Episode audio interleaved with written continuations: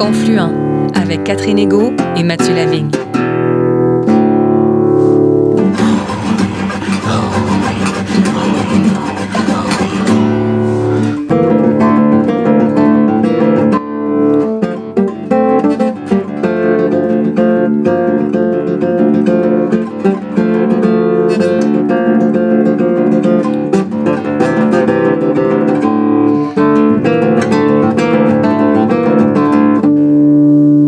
Tous et à toutes, ici Catherine Ego. Et Mathieu Lavigne. Merci d'être fidèle à Confluent, votre émission qui donne la parole aux premiers peuples et à leurs alliés. Nous recevons aujourd'hui Isabelle Genet, directrice générale du musée amérindien de Mashteuiatz, que nous avons eu le grand bonheur de rencontrer dans les superbes locaux du musée le 2 septembre 2022. Établi au bord du lac Pequakami, le lac Saint-Jean, en langue Innu, le musée amérindien nous fait découvrir les 6000 ans d'histoire des Pequakamilnoats, le nom que se donnent les îles de Mastoyach. Directrice générale du musée, Isabelle Genet nous rappelle les origines de cette institution incontournable née de la volonté de la communauté de se doter d'un lieu de mémoire.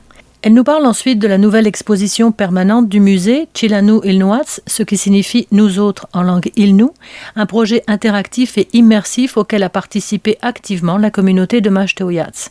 Isabelle Genet évoque également les défis particuliers que représente la préservation du patrimoine immatériel des peuples nomades. Enfin, la directrice générale du musée amérindien de Mastoyach euh, insiste sur l'importance de témoigner du passé des Pequakamilnoats, mais aussi de leur présent, notamment à travers l'art contemporain, afin de mieux préparer leur avenir.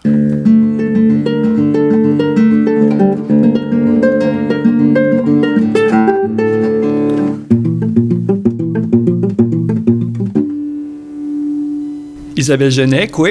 Oui, oui. Un grand merci, euh, Isabelle, de nous recevoir euh, chez vous, au musée amérindien de Mastoyach, un endroit magnifique, vraiment. Oui, c'est un très beau musée. Merci. Merci beaucoup. Merci de, votre visite aussi au musée. Merci. Euh, Isabelle, dans quel contexte la communauté a-t-elle voulu se doter d'une telle institution? Donc, tout d'abord, le musée amérindien de Mastoyage existe depuis plus de 45 ans déjà. Donc, euh, le musée amérindien a été créé par la Société d'histoire et d'archéologie de Mastoyage. Donc, c'est notre entité légale. Et euh, cette société-là euh, a vu le jour en 1974. À l'origine, c'est un mouvement social et culturel, dans les faits, qui s'est produit dans les années 70 au sein de notre communauté, où les membres de notre communauté ont vraiment manifesté un intérêt particulier pour la protection et la sauvegarde de notre, de notre culture. Donc, ça s'est, traduit par différentes actions, dont entre autres de, structurer davantage euh, l'artisanat au sein de notre communauté vers les années 76-77. Donc, on a vu apparaître plusieurs euh, boutiques d'artisanat euh, dans la communauté. Et par la suite, un groupe de bénévoles ont décidé de créer la Société d'histoire et d'archéologie de Mastayache pour par la suite créer ou se doter d'une institution culturelle qui est devenu le musée amérindien de Mastayache dès 1977. Et par la suite, ils ont pu obtenir le financement nécessaire pour construire le premier musée qui est juste, juste à côté, donc dans le bâtiment-ci, qui était plus petit à l'époque, mais qui a ouvert ses portes en 1983. Ça a permis de réaliser notre première exposition permanente qui relatait la culture des montagnais du lac Saint-Jean, qui était d'hier à aujourd'hui, et qui présentait l'évolution chronologique du mode de vie, euh, qui, où notre mode de vie est passé d'une vie nomade à une vie sédentaire. Mhm. Par la suite, le musée a subi d'autres transformations. Donc, on a fait l'agrandissement du musée dans les années 1997, si je ne me trompe pas, pour avoir le bâtiment actuel. Donc, euh, à travers toutes ces années, le musée a quand même présenté euh, entre 4 et 6 expositions par année. Donc, c'est une belle production, des belles réalisations en soi. Et vous, comment est-ce que vous êtes arrivé à la direction du musée? Est-ce que vous venez de Mastoyache? Oui, tout à fait. Donc, je suis euh, originaire de Mastoyache. Toutefois, euh, je suis une, euh, un membre de la Première Nation qui a reçu ses droits en 1985. Ma mère était native de notre communauté et mon père était natif de la région du lac Saint-Jean qu'à cette époque-là, donc euh, en 1985, euh, j'ai fait mes études euh, en administration, en intervention touristique, ce qui m'a amené à faire un stage de formation en, fin de baccalauréat ici au Musée amérindien. Et ça a été le coup de cœur. J'ai pu prendre, me réapproprier une partie de ma culture qui n'avait pas été transmise par ma mère, dont entre autres la langue et, euh, et, quelques aspects en ce qui concerne la vie en territoire. À cette époque-là, certaines personnes m'ont incité à aller un peu plus loin dans mes études et de faire une maîtrise en muséologie. Par la suite, je suis revenue dans la communauté. J'ai travaillé euh, dans différentes fonctions. J'ai travaillé quand même une, euh, une vingtaine d'années dans différentes communautés autochtones. Et quand je suis revenue ici, je pense que c'était le moment pour moi de m'impliquer davantage et de travailler dans mon métier. Mm. Et depuis 2014, je suis la directrice générale de la Société d'histoire et euh, je m'approprie mes connaissances pour euh, le développement de la société et du musée. Et euh, c'est un, c'est un des plus beaux métiers du monde.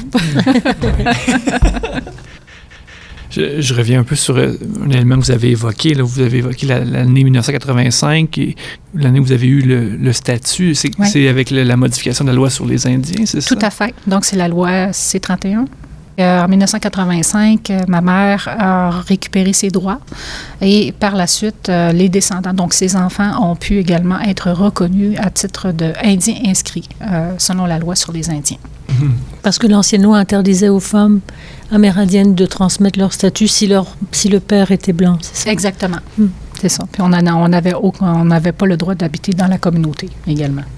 Ah oui, hein? Donc, donc, on a vécu, même la communauté a vécu certains bouleversements par l'ajout de nouveaux membres euh, en 1985. Ah oui, d'un coup. Euh, d'un coup, plusieurs, euh, plusieurs, nouveaux membres qui ne connaissaient pas ou très peu notre communauté, mais qui par la suite se sont très bien intégrés mm-hmm. à la vie au sein de notre communauté. Ils sont venus s'impliquer chez nous, ils sont venus travailler également. Donc, ça nous a amené quand même aussi une bonne partie de, de personnes qui, qui avaient d'autres horizons, mais aussi d'autres euh, qualifications qui nous a permis d'être là où nous sommes aujourd'hui. Mm-hmm. Hmm.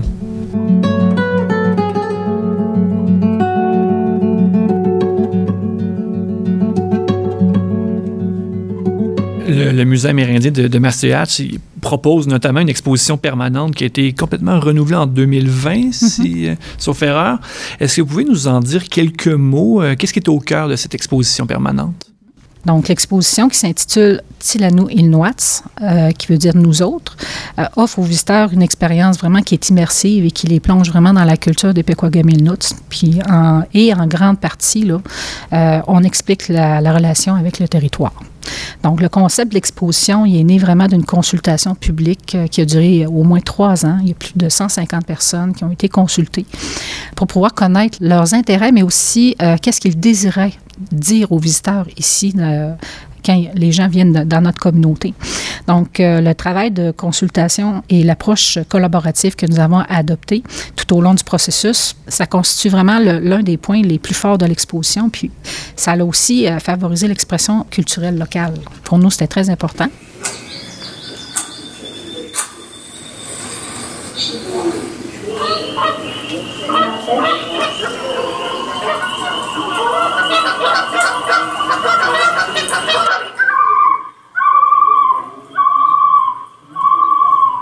L'exposition propose une approche euh, expérientielle immersive pour transporter les, le visiteur vraiment dans l'univers culturel des Pequagamilnuts. Euh, comment la relation se fait, c'est à travers le territoire. Donc, euh, nous apportons à l'intérieur de l'exposition vraiment des récits, des récits de vie, euh, des contes, des légendes et des informations aussi qui sonores, c'est-à-dire que les gens ou il y a certains extraits vidéo et sonores qui sont faits en Elouioun. Quand on parle du Néo-Ilun? oui. Et, donc, c'est la langue une variante de l'Inuaimun, dans le fond. Est-ce qu'on pourrait dire ça? Oui, exactement. Typique à, au. Exact. là, je me suis risqué, là.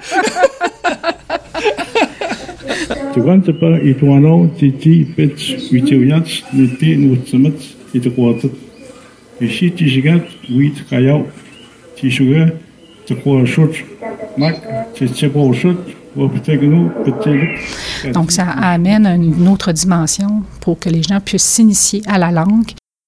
La façon dont la salle a été faite et elle a été disposée, elle est circulaire. Donc, ça nous permet de travailler les saisons quand on rentre à l'intérieur de l'exposition, on rentre dans la zone d'été, parce que plus souvent, notre clientèle arrive à cette époque-là. vous êtes à Mastaillage, donc on vous accueille l'été. Et par la suite, euh, le temps s'écoule et les gens s'en vont vers la, section d'automne où là, on quitte un peu Mastaillage pour retourner à nos activités plus traditionnelles, donc en territoire. Donc, on va voir aussi les, euh, les, activités qui sont associées à chacune des, des saisons, les objets aussi de la vie courante. Vous parlez d'artefacts et, d'objets qui permettent la vie en territoire, euh, mais les Inuits étaient, un peuple nomade, c'est un peuple de tradition orale. Comment est-ce que dans un musée, on peut rendre justice à la richesse immatérielle, au patrimoine immatériel des Inuits?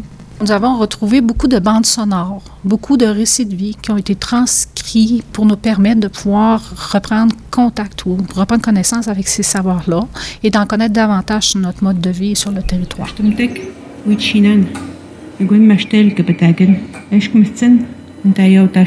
L'une des dernières recherches que nous avons faites, c'est sur un projet de recherche d'une durée de quatre ans. Ça a été fait dans notre communauté.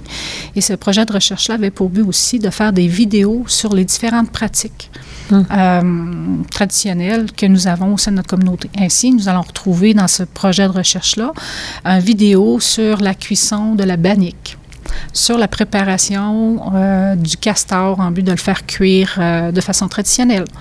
Donc, euh, on va avoir également des fêtes aussi qui vont être montrées. la préparation, la, la confection d'une raquette, par exemple. Mm-hmm. L'un des rôles de la Société d'histoire d'archéologie, c'est également de produire des, des publications et des jeux éducatifs qui sont mm. destinés à la population allochtones ou autochtones. Donc, euh, au courant des trois dernières années, le musée, ben, la société et le musée, on a travaillé à euh, réaliser des publications de volumes, dont entre autres euh, le, livre sur les savoirs des Pequagami Nuts sur les plantes médicinales. Par la suite, on a aussi développé des programmes éducatifs destinés aux écoles primaires et secondaires de la région. Nous avons décidé de, faire connaître la langue, le Nilweyun, euh, donc, euh, les jeux de mémoire euh, sont, sont, sont, traduits en quatre langues, donc en français, en anglais, en Elouéon et en Atikamek. Puisqu'on a différentes communautés proches de la communauté de Massayage, et c'est une façon pour nous de pouvoir reconnaître la multiethnicité aussi à travers nos communautés, puisqu'on on a des liens avec les Cris, les Atikamek, aussi des autres communautés environnantes. Et puis, euh, on a des familles multi de, de différentes origines. Donc, euh, on est confronté, même ici dans notre communauté, à des jeunes qui parlent, qui, peuvent parler le cri, qui peuvent parler le tikamek. Ah puis, euh, je pense qu'il faut être beaucoup plus inclusif mm-hmm. quand dans les prochaines années pour pouvoir développer du contenu destiné aux Premières Nations. Mm. Mm. Le musée euh, amérindien de Mastoyatch, euh, c'est un, lieu de, un lieu de rencontre, c'est un lieu de, discussion aussi, un lieu de découverte. Euh, quand vous recevez des, touristes, qu'ils soient européens, mais aussi québécois, est-ce que vous, vous sentez ou voyez un changement dans l'attitude des gens qui viennent vous visiter depuis, dans ces dernières années? Oui. La première des choses, c'est que nous aussi, nous avons vécu une situation de COVID quand nous avons euh, recommencé euh, nos opérations en 2020-2021, donc on a vu davantage les Québécois euh, la population québécoise venir au musée pour venir s'informer de la situation des Premières Nations. Mais on sentait vraiment que les gens avaient besoin de plus d'explications sur la situation qui était vécu et qui, a été dénoncé euh, par même mouvements sociaux, des situations. Donc, euh, nous avons dû adapter dans les faits notre, euh, notre offre. Depuis cette année, nous avons ajouté une conférence, dans le fond, pour bien comprendre la culture des Pequagaminots, mais également de parler de la situation sociale, culturelle, économique de notre communauté à l'heure actuelle et aujourd'hui. Les gens sont très respectueux, ils viennent chercher des réponses, ils viennent, ils désirent discuter avec nous. Donc, les, les, euh, les expositions peuvent donner un niveau de réponse, mm-hmm. mais ils avaient également le goût de nous rencontrer et de partager avec nous. C'est ce qui a changé. Mm.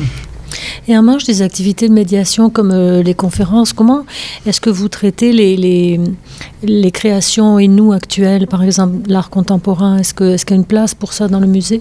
Oui. Elle a toujours une place importante, Mhm. ça depuis des années.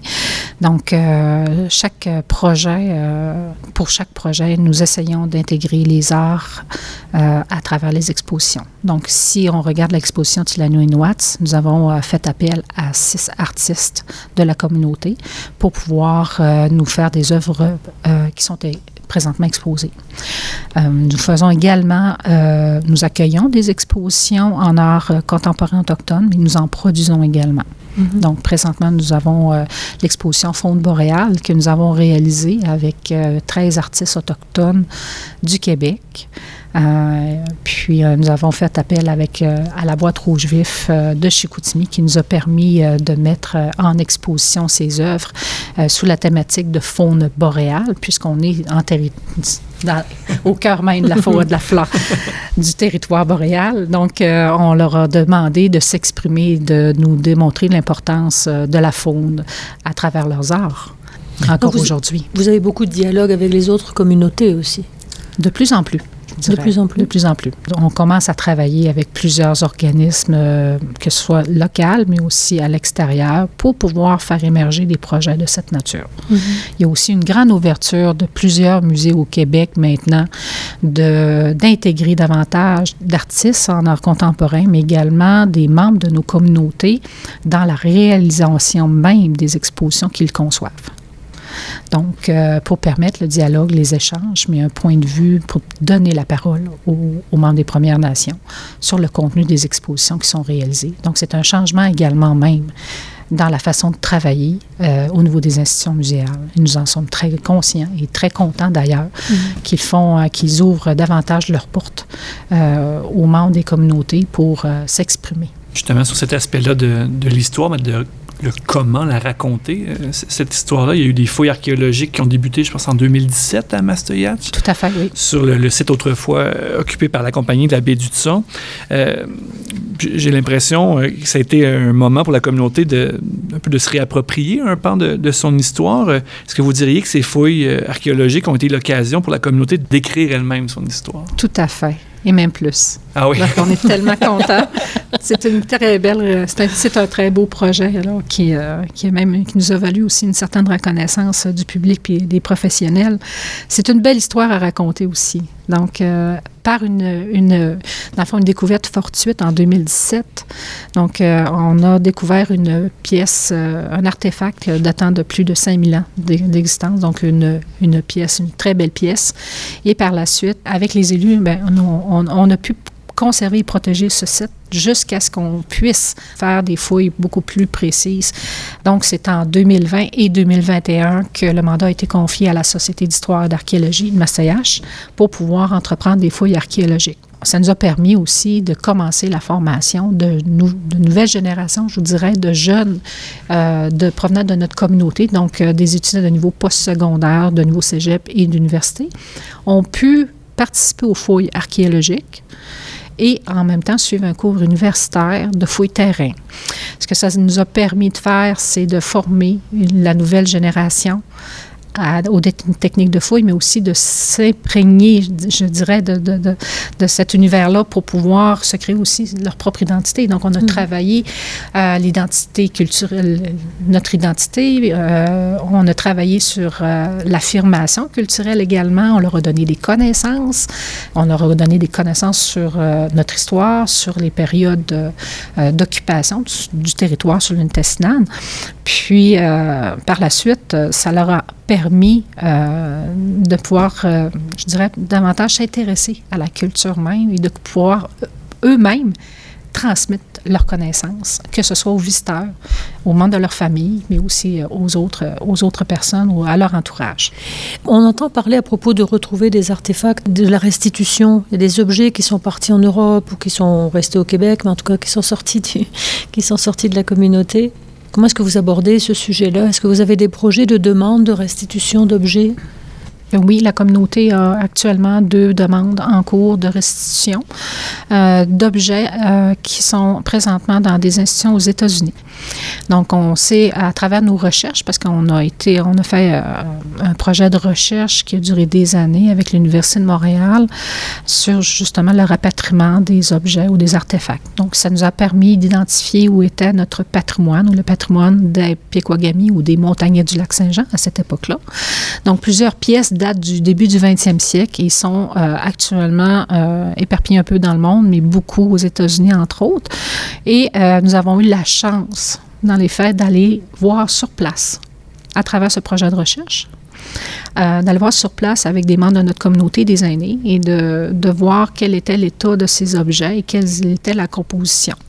Suite à ces voyages et aux échanges avec, des, avec les, euh, les musées, euh, nous avons pu identifier certaines pièces de nature sacrée qui ont fait l'objet d'une demande de rapatriement au sein de notre communauté, dû à leur euh, caractère euh, sacré Mhm. ou euh, en lien avec des rituels anciens de notre communauté.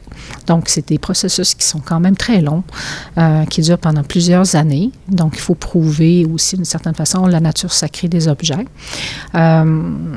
Il est, il est intéressant de, re- de recevoir ces objets au sein de notre communauté. C'est très important pour nous. Euh, mais ce n'est pas nécessairement l'ensemble des objets qui font l'objet d'une demande de rapatriement, Mhm. puisque ça pourrait demander encore plus de temps, plus de, de- de moyens aussi. Euh, mais il existe différentes façons de se réapproprier notre, euh, notre patrimoine. Donc, c'est en faisant des échanges, en transmettant les informations que nous avons reçues au sein de la population. Tout le long du, du projet de recherche, euh, nous avons euh, fait des séances d'information auprès de la population. On a interpellé cer- certains groupes pour qu'ils puissent participer activement. Certains objets, tout le moins, ont été regardés aussi euh, avec, euh, avec nos aînés Mhm. pour pouvoir euh, trouver plus d'informations sur, la nature des objets qui, qui étaient euh, dans leur collection. Donc pour l'instant, aucun n'est revenu. Donc, euh, pour l'instant, effectivement, aucun objet n'est revenu. Euh, ça fait depuis. mais On a, on a commencé le processus de demande de rapatriement, euh, si je ne me trompe pas, il y a trois ans. Donc, ça peut, euh, ça peut demander encore euh, plusieurs années.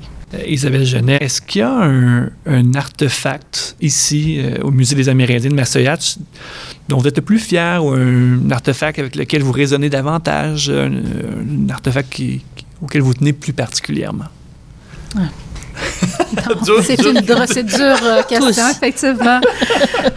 Mais je, je dois vous dire que j'ai un coup de cœur, mais pas pour un seul, mais pour une, la première euh, collection créée dans les années, euh, au début des années 80, euh, où il y a plusieurs euh, femmes de la communauté qui, sont, qui se sont jointes ensemble pour pouvoir euh, perpétuer dans les faits certaines méthodes de fabrication, en ce sens que elles ont fabriqué des vêtements euh, selon la, méthode ancestrale. Elles ont euh, aussi brodé. Ça a donné lieu à une très, très belle exposition, évidemment. Les objets sont très beaux.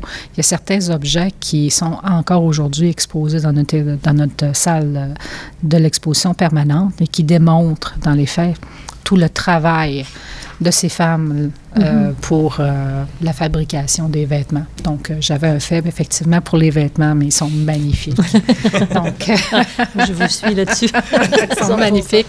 Et que, malheureusement, on a peu l'occasion d'avoir accès aux ressources, donc d'avoir de la peau, des peaux d'orignaux, de la peau de caribou, pour pouvoir perpétuer euh, cette, euh, la fabrication des, des vêtements. euh.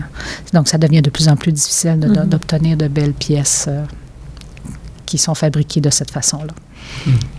De quoi rêvez-vous pour le musée de Machteuillache C'est ça qu'on on a toujours euh, des, pistes de réflexion. Mais si dans 50 ans, la Société d'histoire, elle est encore au cœur euh, de la communauté, elle est au service de la communauté, puis qu'elle a, que sa mission, elle est encore reconnue et très utile, c'est-à-dire de protéger, de conserver, mais aussi de mettre en valeur la culture des Pequagaminouts, euh, c'est, euh, ça serait déjà une réussite en soi. Notre souci, c'est de pouvoir conserver la culture d'aujourd'hui pour qu'elle soit accessible encore aux générations futures. Mhm. On, fait des efforts pour pouvoir collectionner euh, des objets beaucoup plus actuels, mais aussi de réaliser que la culture, est toujours vivante et en constante évolution.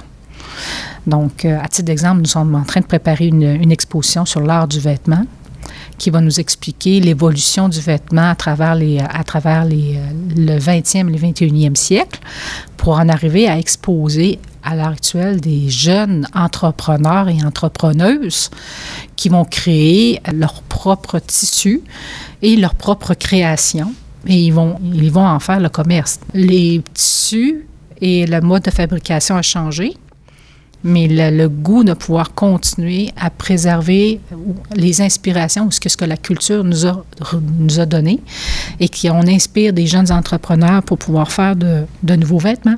Mm-hmm. de nouveaux bijoux. Euh, ça, ça, ça, me laisse croire que euh, la culture va, va toujours euh, être en constante évolution et va nous permettre, dans les faits, là, de, de pouvoir exister encore, ou du moins de la transmettre. Et le musée sera là pour... Euh, Et il le faut. Mais ben, je pense que le musée a une, responsabilité que de, pouvoir documenter l'évolution de la culture euh, sous toutes ses formes. Donc, que ce soit en art contemporain, que ce soit sur euh, des, avec des objets de la vie courante. on se doit au moins d'avoir quelques exemplaires ici au musée et de pouvoir faire état de cette évolution. Les récits aussi, les, les, préoccupations changent. Les préoccupations les changent. chansons, les, tout ça. Exactement. Donc, euh, les chansons, les récits, les contes, les légendes. Mm-hmm. Maintenant, nos conteurs euh, créent eux-mêmes aussi, à partir, du, à partir des, anciens récits, de nouveaux, de nouveaux contes et de, de nouvelles légendes. Donc, on espère euh, pouvoir les conserver longtemps et les rendre accessibles à la population. Magnifique. Mais Isabelle Genet, euh, vraiment? Tilishkumitnau, oh. qui veut dire merci, mais euh, à un plus grand nombre, effectivement. merci de votre présence. Donc, ça a été. Euh, merci. On reviendra dans 50 ans pour voir. Oui. Ah, j'espère être présente. oui. Nous aussi. merci beaucoup. Merci. Un grand merci.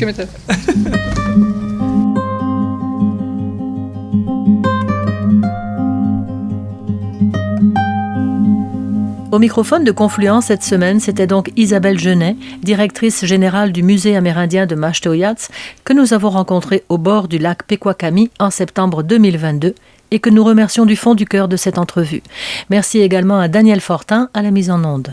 Nous vous rappelons que cette émission est portée par l'organisme Mission Chez Nous. Visitez notre site web au www.missioncheznous.com si vous désirez en connaître davantage sur cet organisme de solidarité chrétienne avec les premiers peuples. Merci Catherine Ego. Merci Mathieu Lavigne. Et merci à vous, auditrices et auditeurs, de votre présence fidèle. Rendez-vous la semaine prochaine et d'ici là, nous vous souhaitons de nombreuses et belles découvertes sur les ondes de Radio VM et de Radio Galilée. À bientôt.